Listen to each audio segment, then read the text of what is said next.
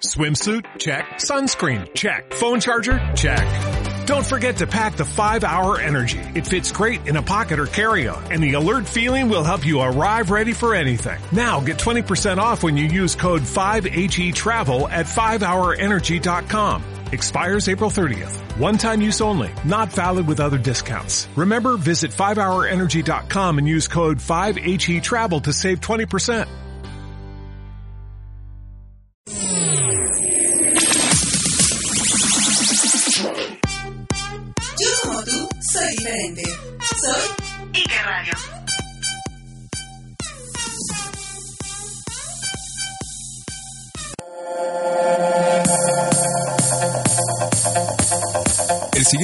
Es una producción de Ike Radio y todos los comentarios aquí vertidos son responsabilidad de quien los emite e Ike Radio los hace suyos.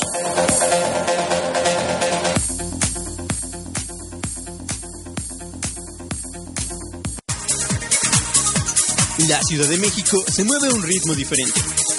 Información, análisis y debate para el camino. Esto es Cuatro para llevar. Comenzamos.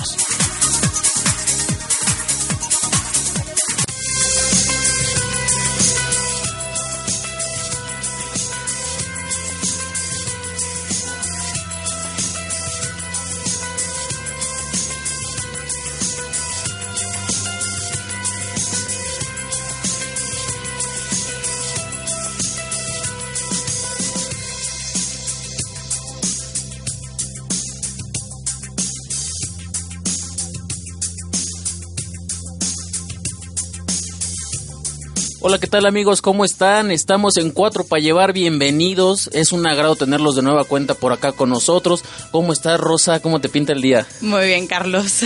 Qué bueno. Hay que aclarar algo que aunque estamos en cuatro para llevar, somos dos para llevar. Dos para llevar. Sí.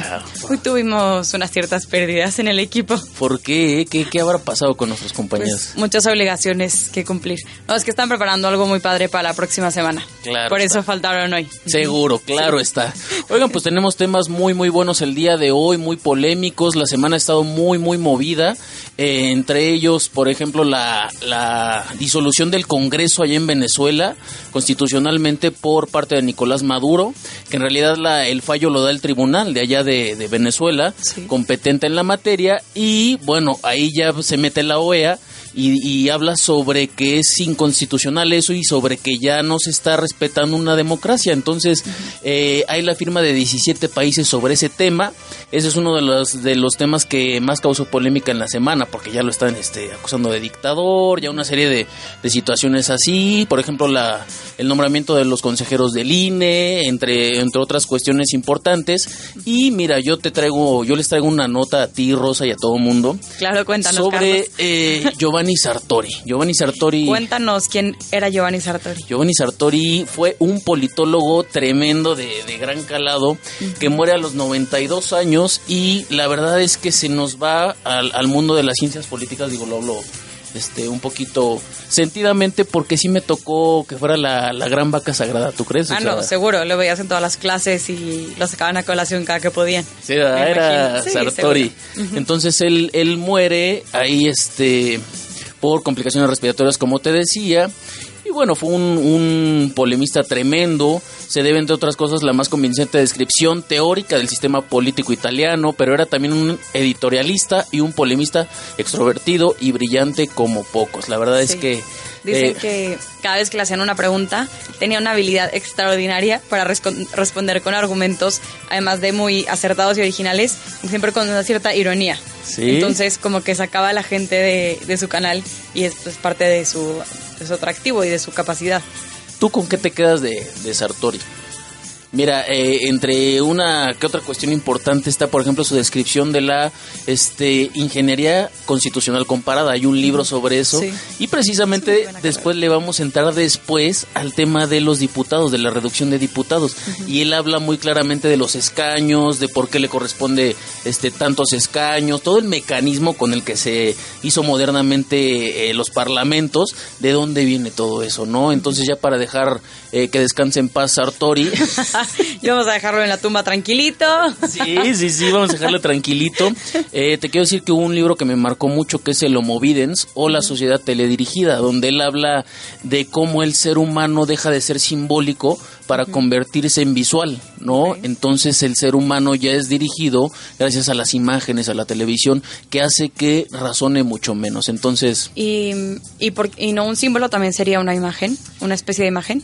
sí es una imagen, pero eh, él maneja más como en una abstracción, ¿no? Como siendo abstracto el, el simbolismo sin necesidad de estarlo viendo y cae. Que y- ok, no, sí, sí, no, dime, por favor. por favor. No, no, no. Entonces, el simbolismo es más abstracto. Ajá. En cambio, la imagen es algo mucho más como explícito. O sea que no hay tanto trabajo de parte del cerebro humano al momento de ver una imagen que de ver un símbolo. Así tal es. vez. O sea, entonces le ahorras es. esfuerzo al, al ser humano y se va volviendo un poco más inútil. Y eres más simple. Y si tú le dices, por ejemplo, a un ser humano, oye, mira, te voy a hablar de democracia directa, eh, se ha hecho más se ha hecho más simplista el ser humano, entonces tiene menos capacidad de entender conceptos. Es a lo que iba él, ¿no? Principalmente ese libro me marcó. Este, pues descansa en paz, ¿no? Que descanse en paz, Giovanni Sartori. Yo también lo llevé en la carrera. Eso, Sobre todo caray. esta parte de la ingeniería constitucional. ¿Verdad que sí? Sí. Como juristas. Bueno, ahora yo les voy a contar mi notita. ¿Es random? Eh, bueno, o sea, sí, sí es random, pero es triste. Entonces, estoy rompiendo con mi propósito de dar notas positivas. ¿Por qué? Porque, pues ni modo, esto fue lo que me atrajo el día de hoy. Entonces resulta que un diputado de Tabasco, del Verde, propuso la, la castración química Ah, para violadores. Imagínate. Ok. Y lo que él dice es que, mm, bueno, o sea que el delito de violación va al alza, que cada vez son pues, mayores los números, las víctimas y, y es crítica la situación. Es que la solución que él propone pues es la castración física. Entonces, en cuanto se determina que la persona es culpable, lo tienen que someter a un tratamiento con medicamentos destinados a reducir la libi, libilo, no, Lívido. libido, gracias, y a reducir la actividad sexual para impedir que pues los violadores, perastas y otros delincuentes reincidan en un delito O que sea, está arrasando que en no este tenga país. erección, o como yo entiendo eso, ¿no? O sea, voy a inhibirte la, la erección, ¿no? Pero, o sea, a ver, lo que me llamó la atención es que creo que no es una iniciativa nueva, se ha presentado ya varias veces también, incluso en el 2015 a nivel federal, los mismos del Verde presentaron, o sea, no tal cual la castración química, pero sí querían que hubiera penas mucho más elevadas para violadores, perastas, etcétera. Pero lo que me llama la atención es que, ¿sabes? Si te someten a ese tratamiento, te están coartando la libertad. O sea, Así claro, es. si tienes un problema, eh, no sé, psíquico o un problema mental, obviamente tienes que tener, someterte a un tratamiento Sí, claro. aunque tú sientas que te están coartando la libertad. sí. Pero acá no, como que me parece que no está atacando la causa. Decir, no, pues ya, métanle medicamentos que le limiten la... No sé, le- ¿Qué decía? La, la libido, la libido. Esa, esa, esa palabra. Aparte bien elegantes, ¿no? La castración química, ¿no? Exacto, en lugar de la sí, sí, sí. inhibición Sí, sexual. por- una no cosa llama así, las ¿no? cosas por su nombre. Y Ok. Entonces eso, pues me llamó la atención. Obviamente le llovieron críticas, no creo que pase. Y al menos también es a nivel, a nivel local. De hecho, Tabasco se caracteriza por iniciativas muy originales. ¿Sabías que en el estado es legal la maternidad subrogada? Caray, o sea, la renta de vientres. Ah, No, no, no, no lo sabía y pues qué grave, ¿no? Qué, Sí, sí, qué antinatural, no sé, qué raro. Pero bueno, Sí. pues así se las Ese gastan los podría ser amigos. otro tema, bastante interesante. Hay que proponerlo. Se la Lo gastan así los del, los del Si les interesa a los que nos escuchan, nos pueden escribir que quieren escuchar la discusión de este tema en nuestras redes sociales.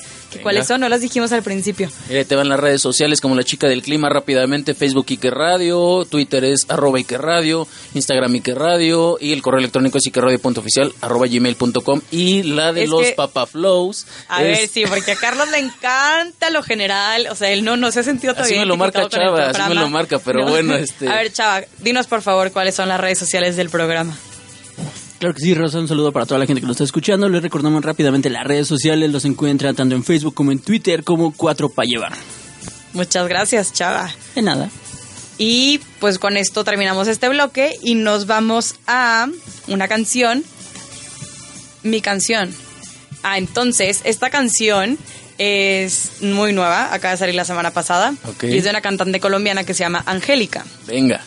Y se llama Se nos acaban las palabras. Es para cualquier persona que se nos fue y que nos quedaron cosas por decir y la po- podemos aprovechar esta canción para decirlo. Está fuerte, ¿eh? Vámonos. Sí.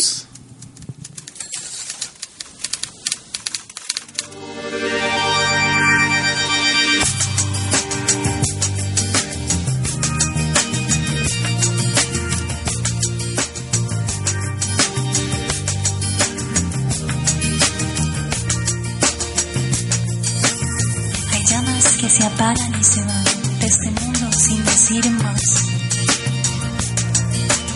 Como una dulce brisa o una ráfaga fugaz se van de este mundo sin despedirse. Muy pocos los ven abrirse. Peor aún, se van a veces sin sentirse. Y cuando todos los senderos llevan al mismo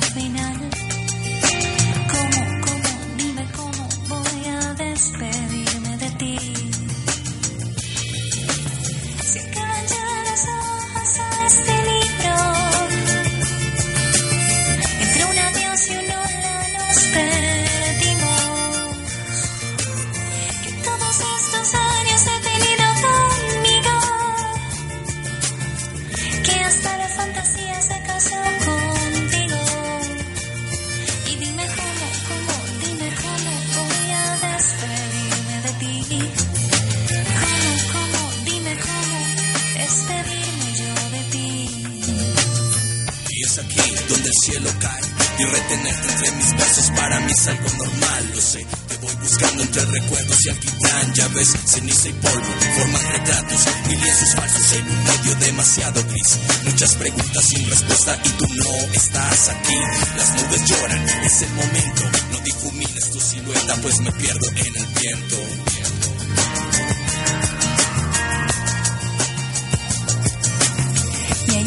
Que conservan el respiro, nos calientan, nos abrigan y nos acostumbran al mal. ¿Cuántas veces, dime cuántas, te has despedido ya y cuántas veces más? Y cuando se acaban las horas, se nos acaban las palabras, se nos van.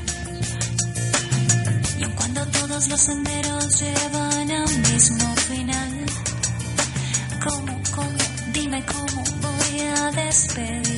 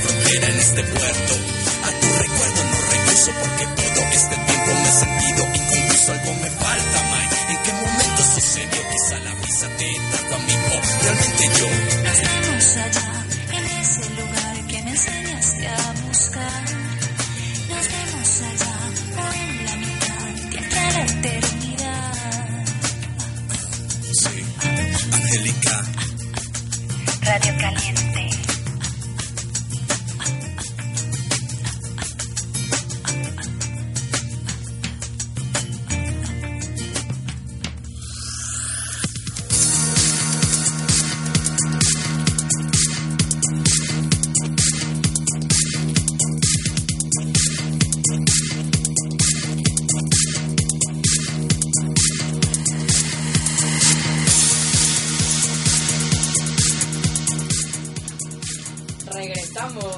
Y después de escuchar a Angélica, que ya les conté que es colombiana, la pueden seguir en sus redes sociales. Y está padre porque nos vamos internacionalizando en, en este programa. Por supuesto. Es lo bueno. Ah, qué bonita se escuchó mi voz, ¿eh? no, no es cierto. Te sorprendes de ti mismo. Sí, dije, ay, güey, no manches, güey. No, dime, dime, Rosa- Rosita, por favor. Rosa, por favor. Ro- Rosa. Entonces, les voy a... Bueno, continuamos con las notas. Solo va a ser rápido. Para Ok. que la gente, seguro estamos como que calentando motores para... Como puros bullets, ¿no? Así rápido, sí, sí. exacto. Entonces, resulta que Ay, de hecho, las dos notas que vamos a comentar son relativas al accidente de, de la semana pasada en Reforma, del BMW. Y es que a raíz de ese accidente, mm, Mancera dijo que para evitar este tipo de situaciones van a incorporar los cóndores de la seguridad pública a la vigilancia vial para evitar los accidentes. Ok. Entonces, bueno, ven, o sea, nos ha quedado muy claro después del reglamento de tránsito y de varias manifestaciones de Mancera que, que el tema vial le interesa. Ok, O sea, ok. sí, Sí, la seguridad sí, vial es algo que él tiene aquí en la cabeza y le ha dado vueltas. Entonces ya no bastan las fotomultas, no bastan, no bastan los policías, ahora queremos también cóndores. Sí, claro. Y sobre todo, o sea, que lo que más le interesaba eran los arrancones que se dan en los fines de semana. No sé si te, te ha pasado, pero bueno. Cuéntanos tu, tu nota, por favor. Sí, pues ya, ya vemos la, la gran este, creatividad que tiene nuestro jefe de gobierno. Y en fin, pues vamos a ver qué resulta de, de sus medidas tan alegres. Eh, la otra nota relacionada con el tema es que el conductor del BMW a lo mejor y queda libre, Rosa. No, no, no. ¿Cómo es Sí, eso? Por favor, sí, explícame, sí, porque. No, no me cabe en la cabeza. Mira, lo que él busca, y obviamente pues es una artimaña legal, eh, que los abogados saben muy bien de repente aplicarlas. No, no, no, no. no, eh, no. ¿verdad? Eso no pasa. Eh, buscan culpar al bar. Entonces, mira, dice, eh, la mujer fallecida en el choque de reforma, que es Carla Saldaña, una de las fallecidas, eh, y precisamente su abogado refiere que el conductor del BMW podría quedar libre porque está poniendo ese recurso sobre que, sobre que el bar tiene la culpa, ¿no? Lo que quieren, más que cárcel, quieren un castigo ejemplar para el autor del hecho. Eh, también han manifestado que no quieren que la muerte de, Calda, de Carla Saldaña quede solamente en el ámbito del trágico suceso, sino que sea un referente para que se pueda evitar con la información que se ha generado del caso, del caso sucesos similares en cualquier parte del país. Es algo que ellos van a buscar. Entonces, eh, ¿Y la- cómo lo paría salvar? ¿Porque lo dejó tomar mucho y lo dejó salir?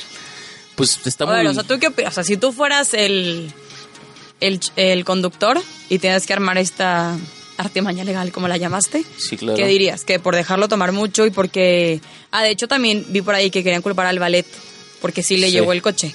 Pero pues volvemos a lo mismo, es como la libertad humana, o sea, tampoco, sí puedes poner medios y claro que le ayudas y le dices, oye, te recomiendo que no manejes, pero ya si él decide manejar tampoco, o sea, ¿qué tanto puede hacer? Sí, mira, está más o menos en ese tenor, lo que estás mencionando es lo que argumenta el abogado, de que cómo se nota, cómo se nota. Para que vean que sí soy Pero, abogada. pero bueno, mira, dice, eh, lo que se analiza es la alta concentración etílica que tenía el autor de los hechos, para determinar si los empleados del bar incurrieron en una negligencia o en una imprudencia al estarle suministrando, vendiéndole cantidades de alcohol en un consumo excesivo. Hazme el favor, y si hay una empresa de ballet parking que tenía el, gara- el garante de cuidar el vehículo y se lo hubiese entregado y permitido manejar en las condiciones notablemente etílicas en las que se encontraba el autor del hecho. Mira, tú sabes más sobre ese tipo de temas. ¿Hay algún reglamento, hay algún impedimento sobre eso? A que, te a que entregan le- el vehículo si te ven flamas, si te ven, bueno, no flamas, que te vean muy tomado, ¿hay algún impedimento? No, porque además es algo, o sea, el ballet es privado. Así es. Ajá, de hecho, si ves, cada vez, siempre que llegas a un ballet te dicen que no se hacen responsables por, por lo que se pierda, si se roban el vehículo, así, siempre se deslindan de responsabilidad, pues también se deslindan si tú decides manejar y estás en un estado etílico excesivo. ¿Y crees que proceda este recurso? ¿Este pretexto, este mal pretexto? No, no creo. No. O sea, No. quita- exhibirlo absolutamente toda responsabilidad, no creo. Tal vez que el del ballet y el bar también tengan algo de responsabilidad, es posible. Pero no que dejen libre al conductor. No. Sí, no, es, es realmente una tontería y qué triste, ¿no? Digo, ya es manejo, es de manejo muy general, eh, pero pues vas a una, vas a una reunioncilla, vas a, vas a una reunioncilla, este, te echas tus copitas, toda la onda, y que pues ahí acabes, ¿no? Estampados, la verdad es que sí está, sí está cañón, sí, ¿eh? no, el accidente sí es realmente trágico. Y digo, el chavo a lo mejor en buena onda quiso, ah, vénganse, les doy un aventón, les doy un ride, no hay bronca. Y, y ve, o sea, ya te vas al reclu y, y ni hablar. Pero Sí. pues también la regó, ¿no? ¿Para qué anda manejando si sabe que anda bien, bien pasado de copas? Bueno, es que justo cuando estás pasado de copas no tienes Ese discernimiento. Si no puedes tomar ese tipo de decisiones. Pues bueno, los que nos escuchan, si toman, no manejen. Por eso hay muchas opciones. Si no, le pueden, pueden llamar a Carlos a cualquier hora de la mañana. Se ve muy dispuesto a ir a rescatarlos. Ah, no, bueno, ya soy Uber, ¿eh? No, no, bueno. No, eres héroe nacional. Venga, no, Bueno. a mí invítenme a tomar y ya lo de la manejada, pues ya vemos qué Ah, ya hacemos, que ¿no? O sea, qué hace. Sí, pues Tú vemos invítenme a lo bueno. hacemos. No, Carlos sí sabe de qué se trata esto. Bueno, ahora les vamos a contar el tema principal, que son los consejeros del INE. Y entonces, como seguro ya es del conocimiento de todos los que nos escuchan, la Cámara de Diputados eligió finalmente a... Ya nombró a los consejeros, Tres consejeros, exacto. Y tenían pues hasta el 31 de marzo para, para elegirlos. Y parte de lo interesante es que hubo tantas discusiones entre partidos, o sea, nomás no se ponían de acuerdo, que hubo varias notas periodísticas diciendo que tal vez a raíz de esto se iba a tener que atrasar, si iban a ir más allá del 31 de marzo, pero al final lo lograron, se pusieron de acuerdo y están los tres elegidos y toman protesta mañana, mañana 5 de abril. Perfecto. Oye, según yo en total son seis, ¿no? O, o ando mal por ahí. Según yo son seis y se nombran escalonadamente. ¿no? Ah, pero en total, o sea, en total de consejeros, sí, sí, sí, pero los que nombraron, o sea, los que toca nombrar tres. ahora fueron tres, exacto. Ok. Entonces, les digo los nombres de los que nombraron. Fueron mm, mm, Dania Paola Rabel Cuevas, ok, ok. que ella fue justo propuesta por el PRI, o sea, fue impulsada por la bancada del PRI Ok. y, y es súper joven. O sea, si buscas la foto, se ve bastante joven. Ah, O sea, por foto. Por, ya, ya le calculamos la edad. por foto. venga, venga, ok. No, sí es joven, la verdad, sí es joven. Y sus áreas de investigación son la paridad de género, Ajá. la transparencia y la propaganda electoral. O sea, a Venga. Tania le gustaría... sí, sí. Tania, sí. Sí, sí, se sentiría identificada, seguro. Sí, claro. Y tiene experiencia, creo que de los tres es la, es la que menos experiencia tiene en temas electorales, pero, pero bien, o sea, sí, sí promete, pues. Ok, ok. Luego el segundo, el segundo que nombraron, No, sí traes la camiseta bien puesta, ¿eh? claro, fue Jaime Rivera Velázquez. Ok. Y este lo propuso la bancada del PAN. Ok. Y él tiene más experiencia en temas electorales. Y el ter- la tercera también Ajá. es mujer, porque pues esto de la paridad de género no nos vaya a fallar. Sí, claro. Fue Beatriz Claudia Zavala Pérez, que la propuso la bancada del PRD. PRD. ¿Quién? ¿El PRD? Sí, el PRD ¿Existen propuso- todavía? Nah, no. pues mira, está a punto de extinguir, le damos como cinco respiros más, Sí. pero ahí sigue, sigue dando la lucha, lo sigue Oye, intentando. Oye, fíjate que, no sé, salvo tu mejor opinión, Rosa, eh, me parece que el INE peca de, de ineficiente y de una megaestructura, de una superestructura y un superpresupuesto. Y no sé qué tanta sea la, la, la salud de nuestra democracia, de nuestras elecciones. No sé qué tanta sea comparando ese gran presupuesto que reciben. Yo te voy a contar, por ejemplo, me ha tocado estar de representante ante, ante los distritos este, locales y federales del INE y, y la realidad es que el recurso, el recurso fluye tremendamente, tremendamente. No hay, no hay medida en un ente tan pequeño como un este como una representación distrital, ¿no? Entonces dices, ya más allá, Lorenzo Claro, Córdoba, ¿no? Está eso, sí. Está impresionante. Entonces, haciendo un comparativo, ¿tú crees que merece ese gran, gran presupuesto eh, en- con relación a sus resultados y a la y a la salud de nuestras elecciones? Me parece que, a ver, no, juzgando por los resultados, como tú dices, creo que sí es excesivo, pero un poco, quisiera no caer en la típica salida de mejor hay que recortarle el presupuesto porque los resultados no son positivos. No, tal vez sí necesita un presupuesto así de alto, pero hay que ver en qué se va cada cosa y cómo se puede eficientar el gasto. Entonces Sí, no claro. solo recortar.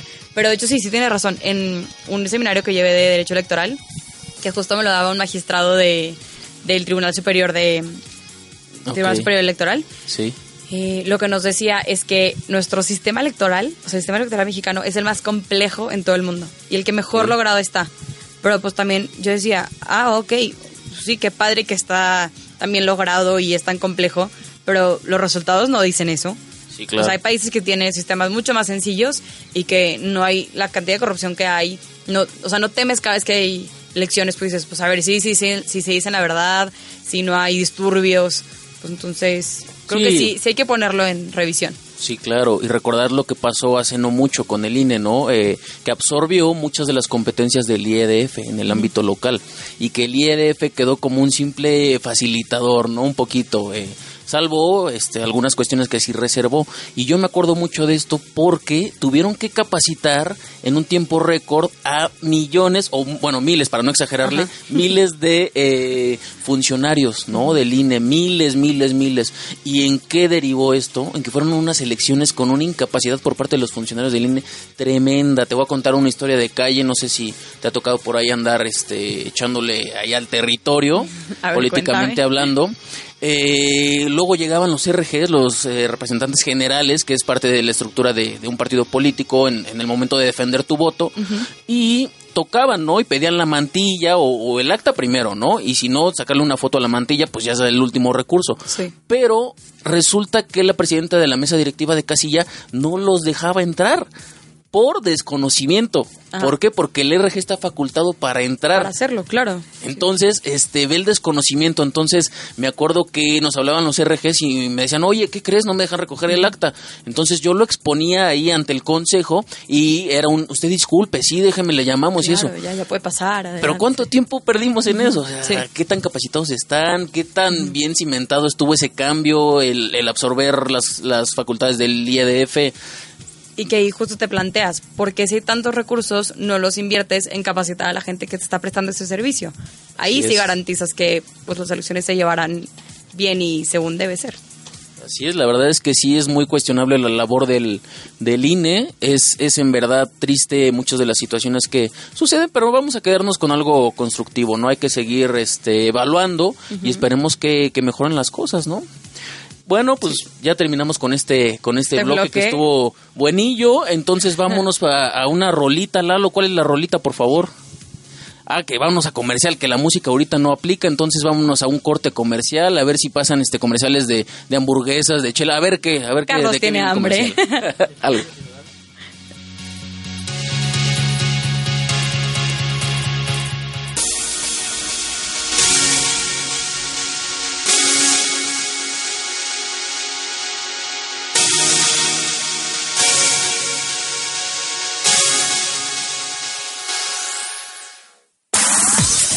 Porque de lo bueno, siempre queremos más. Continuamos. Ike Radio siempre presente en las redes sociales. Diagonal Ike Radio en Facebook o en Twitter. Arroba Ike Radio. Porque tu opinión también es importante.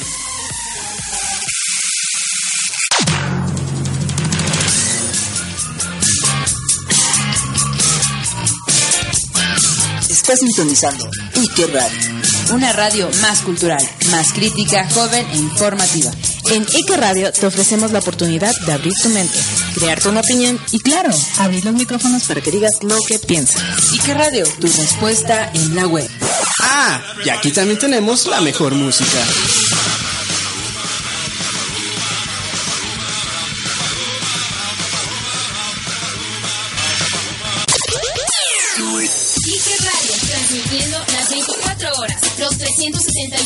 Días del año, desde General Antonio León, número 2, Colonia San Miguel Chapultepec, Delegación Miguel Hidalgo. Ike Radio, tu respuesta en la... Estás escuchando Cuatro para llevar. Regresamos.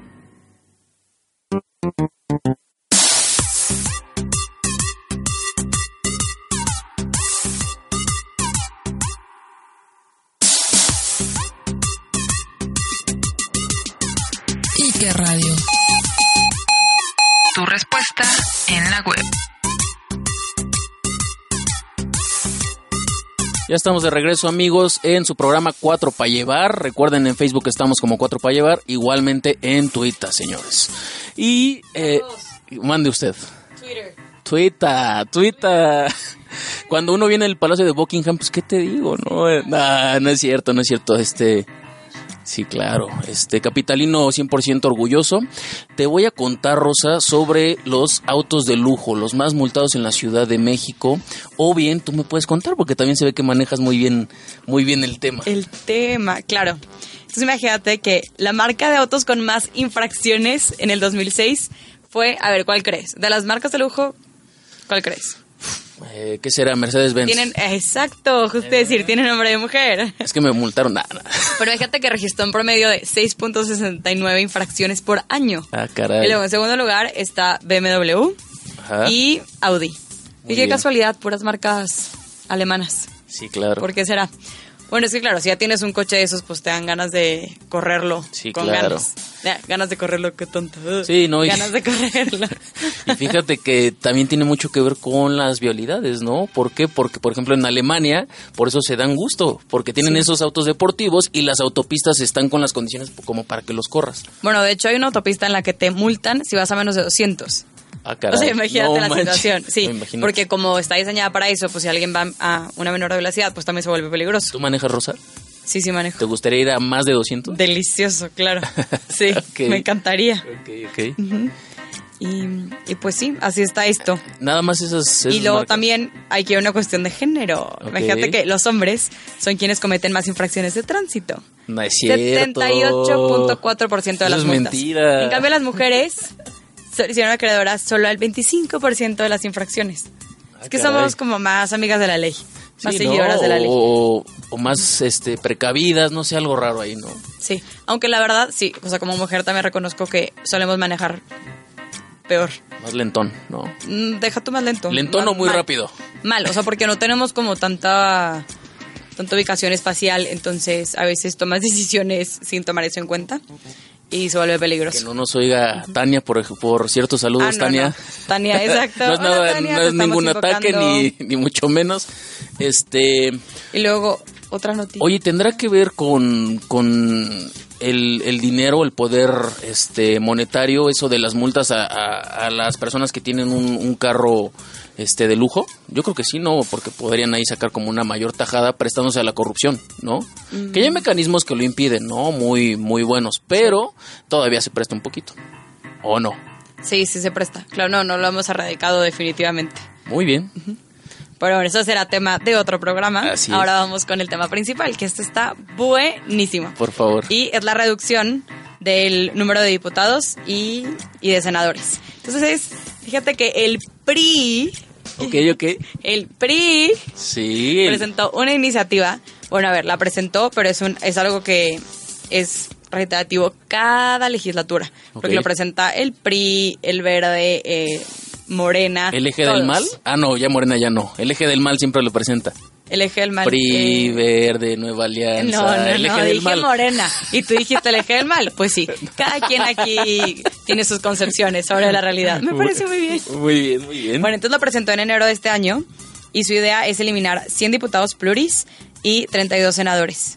Entonces, con eso, pues quedarían en 400 diputados Ajá. y 94 senadores. Ok.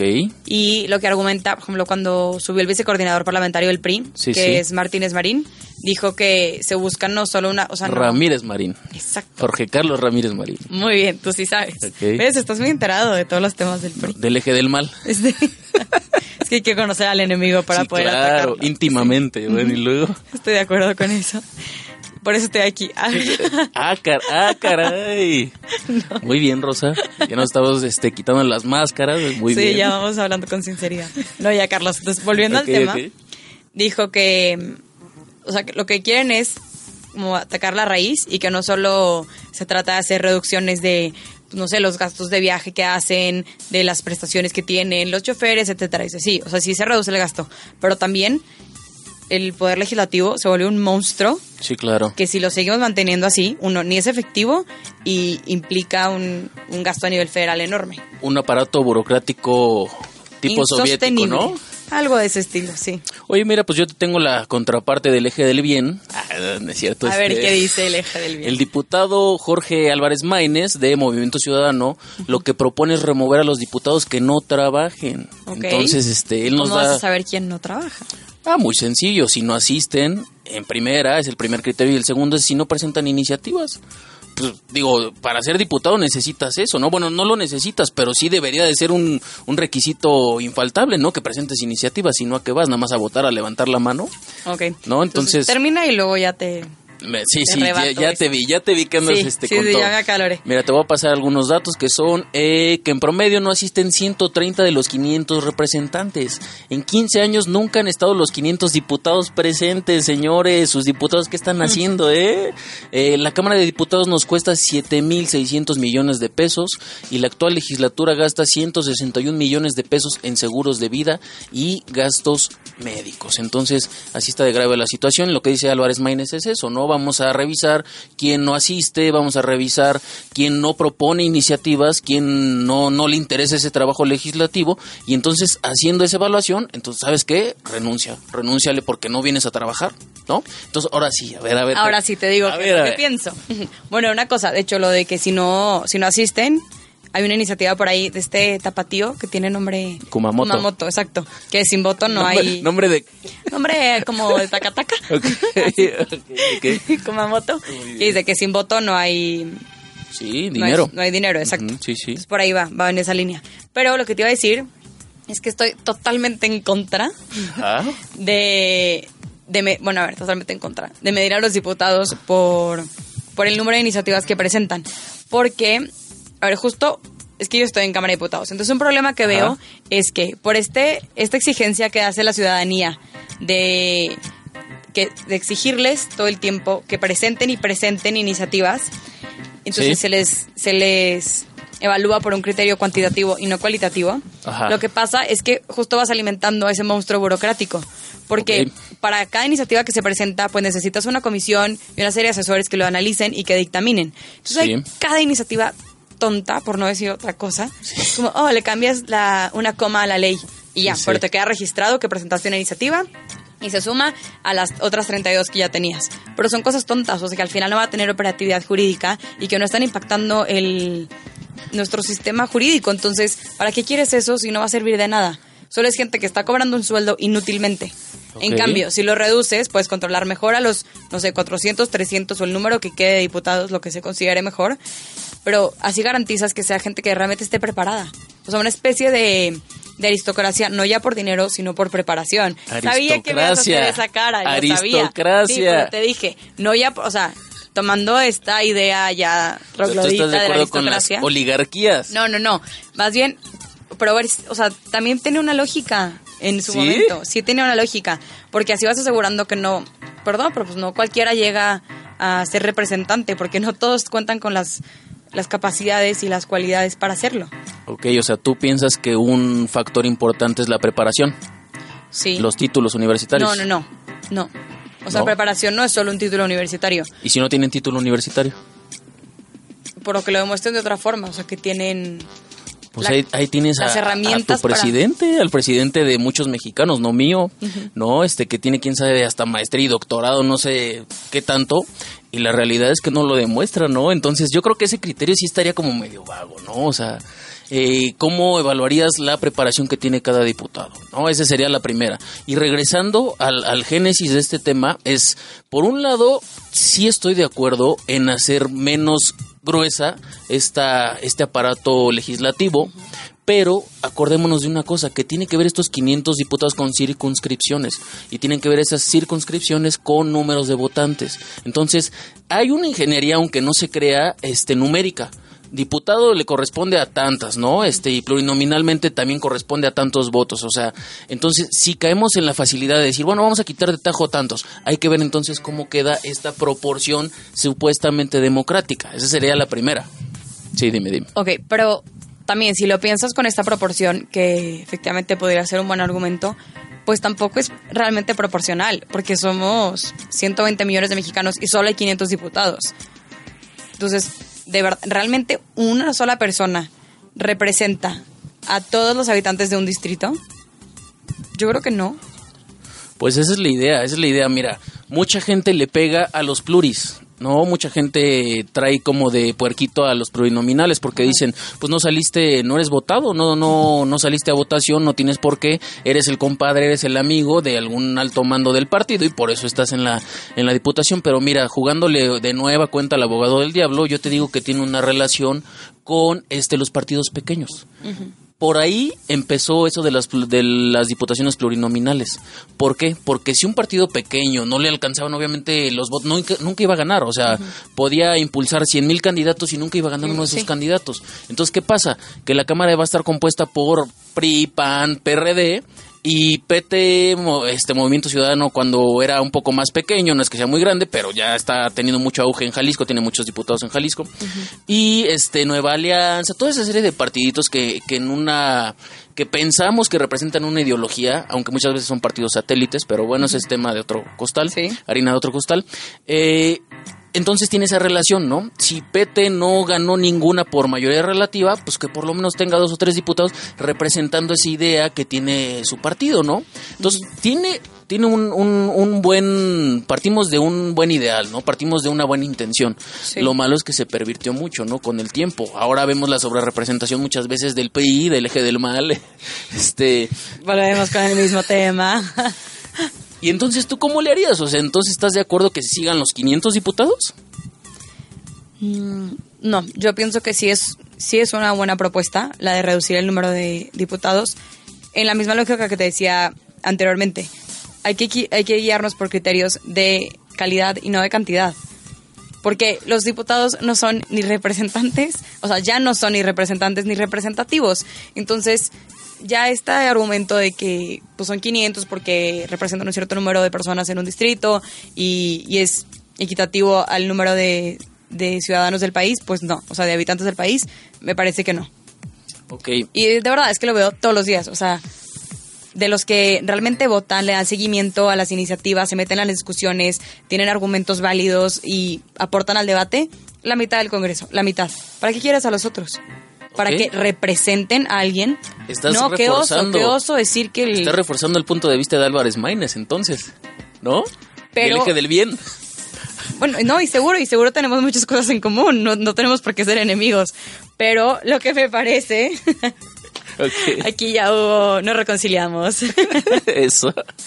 Pero lo que él dice, que no solo decir que se, que se queden los que trabajan, pues, ok, sí, pero yo matizaría más eso de que trabajen, no O sea, solo por el número de iniciativas más, presentadas. ¿no? Profundizarías más los Sí. criterios, todo A ver, eso. que una iniciativa haya llegado al, a la publicación en el DOF, ah, ok, ahí es otro tema. Porque claro, puedes presentar miles y no pasan pero ni el primer dictamen, ni el predictamen de la subcomisión.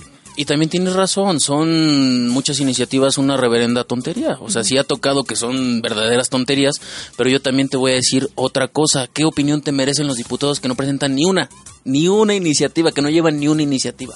¿A qué van? Nada más este con su grupito, con su camarilla de poder, a ver qué dice el coordinador de la fracción parlamentaria, este vamos a votar por exacto. tal. Sí, Está ¿En mal, qué ¿no? sentido vamos a votar esta vez? Y ya lo hacen. Pues no, tampoco. Está Estoy de acuerdo. Por ejemplo, una Carmelita Salinas, ¿no?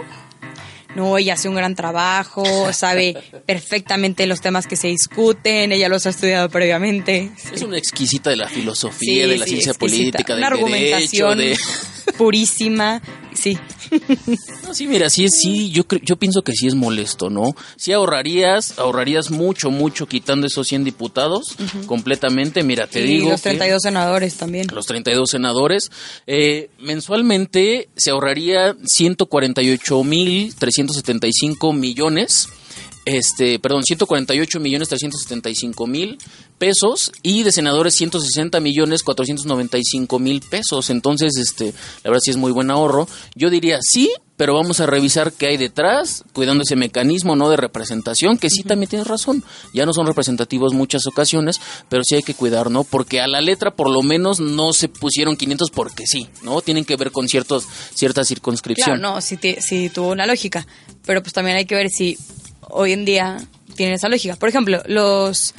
O tal vez podemos dejar esto para el próximo bloque, pero no habrá próximo bloque para otra próxima ocasión, en algún otro momento que quieran seguir discutiendo el tema. Pero, por ejemplo, los senadores. al principio, en la concepción original, representaban a los estados, porque como había muy pocos medios de comunicación, pues sí necesitabas un representante en la Ciudad de México que velara por tus intereses. Hoy en día, en plan WhatsApp, pues en cinco segundos ya tienes la comunicación.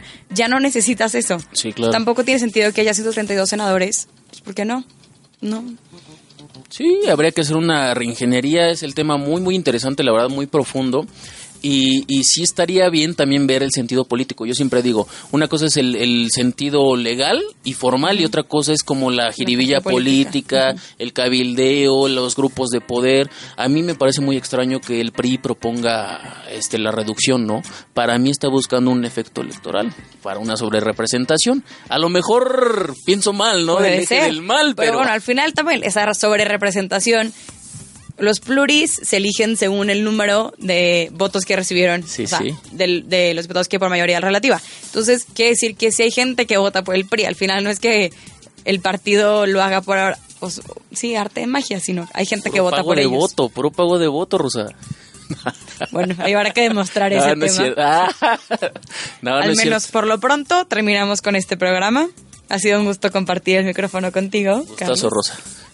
Y los esperamos la próxima semana, que ya se acerca Semana Santa, seguro se van a ir de vacaciones. Solar no sé qué planes tengan. Si quieren, cuéntenos en nuestras redes sociales. Yo me voy a Chiapas.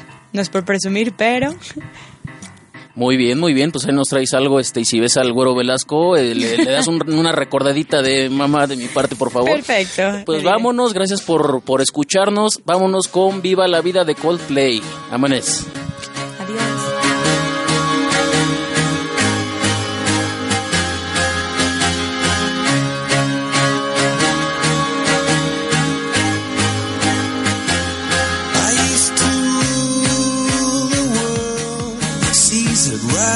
again.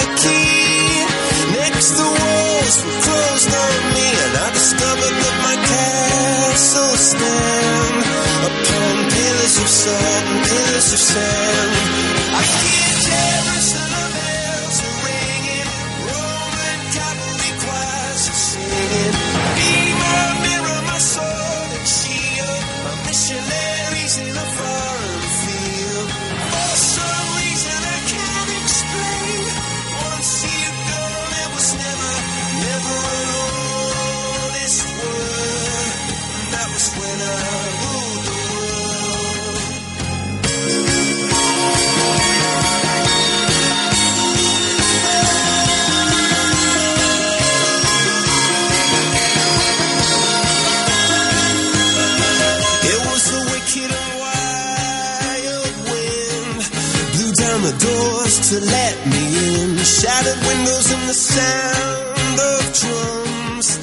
People couldn't believe what I'd become. Revolutionaries